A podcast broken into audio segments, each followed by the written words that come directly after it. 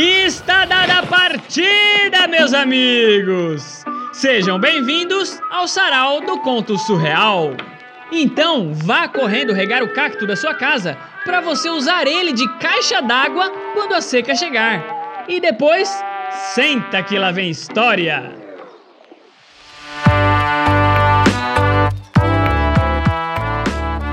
E o conto de hoje é Descoberta Científica, imaginado por Daniel Silva, o homem que acha que qualquer cachorro sem coleira é um cachorro perdido.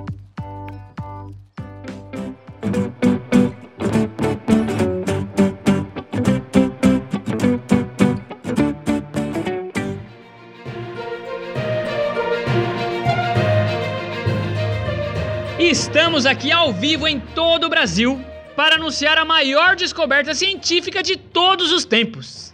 Acabamos de resolver um dos maiores problemas que a humanidade tem enfrentado desde os seus primórdios, tornando a vida dessa e das futuras gerações muito mais segura e confortável. A minha equipe passou incontáveis anos pesquisando maneiras de controlar esses animais, domesticá-los, contê-los ou exterminá-los. Mas até na semana passada, nada havia funcionado. Nós subestimamos nossos inimigos. Tentamos durante tantos anos nos proteger, enquanto que, na verdade, a solução era mais simples do que imaginávamos e estava em um ditado popular tão conhecido: Se não pode derrotá-los, junte-se a eles. A guerra contra os pernilongos é um legado de muitos anos, passado na minha família de geração em geração, como uma herança maldita que levou muitos dos meus antepassados para o túmulo. Na esperança de acabar com o conflito entre esses insetos hematófagos e nós, eu comecei a estudar esses animaizinhos para descobrir como eles funcionavam, qual a biologia deles, por que eles não se saciam com uma só picada, qual a utilidade de deixar coçando o lugar em que eles chuparam o nosso sangue. Por muito tempo, essa pesquisa foi a única coisa que ocupou a minha cabeça e os meus dias. Construí um laboratório para realizar pesquisas e um viveiro onde haviam pernilongos, borrachudos, muriçocas e outras espécies mais. Mas a minha pesquisa, baseada na observação desses insetinhos, não avançou muito. Na verdade, não avançou nada. Eu analisei, analisei e não descobri nada que fosse relevante. Constatei apenas que, quando um pernilongo não tiver asas e tiver oito pernas, ele não é um pernilongo, ele é uma aranha. Foi importantíssimo ter feito essa descoberta. Mas para a comunidade científica, não pareceu ser muita novidade isso. Mas mesmo assim, eu nunca parei de estudar.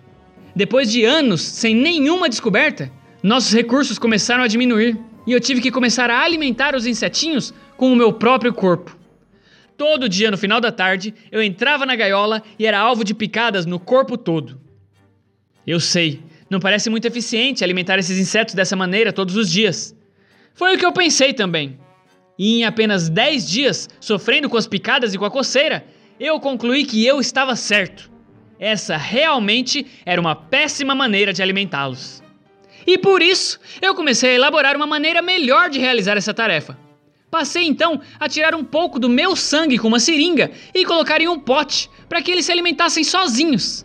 E foi nesse momento que eu fiz a descoberta maravilhosa. Para acabar com as irritantes picadas que nos causam tanta coceira e desconforto, nós não precisamos eliminar todos os pernilongos, borrachudos e muriçocas. Nós só precisamos alimentá-los antes que eles nos ataquem. Temos que tratá-los como tratamos animais selvagens, como tigres e leões. Mantenha-os bem alimentados para que você não se torne o almoço deles. A resposta sempre foi mais simples do que nós pensávamos. Como forma de teste dessa descoberta, eu comecei a andar com uma gota de sangue presa no meu cinto.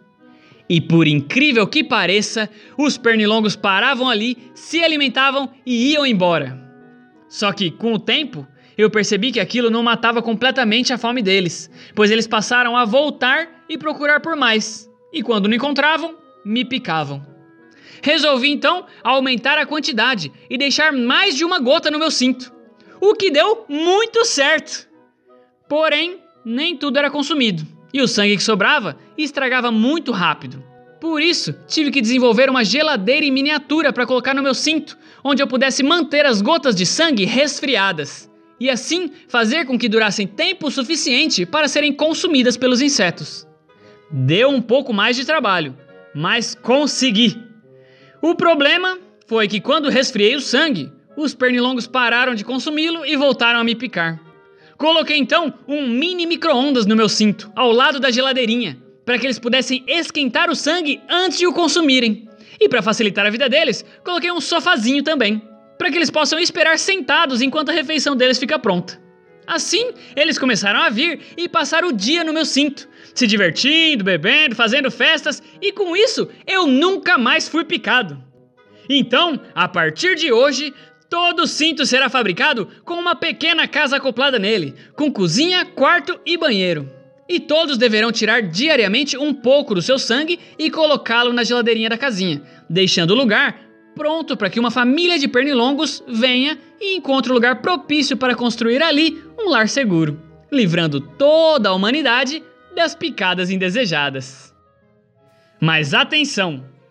Como durante nossa pesquisa usamos a nomenclatura casinha para nos referir a esse estabelecimento de pernilongos acoplados aos cintos, a partir de hoje o governo decretou que todos os pernilongos terão que assinar contratos e pagar aluguel para os humanos sob pena de serem despejados de suas pequenas casinhas e perderem o privilégio da sua dose diária de sangue.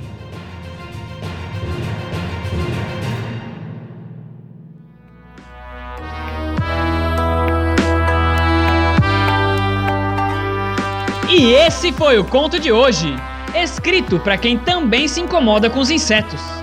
E você quer o seu conto aqui no Sarau? mande para o e-mail sarausurreal.gmail.com e, se possível, evite sair do seu carro quando ele estiver se movimentando a mais de 120 km por hora.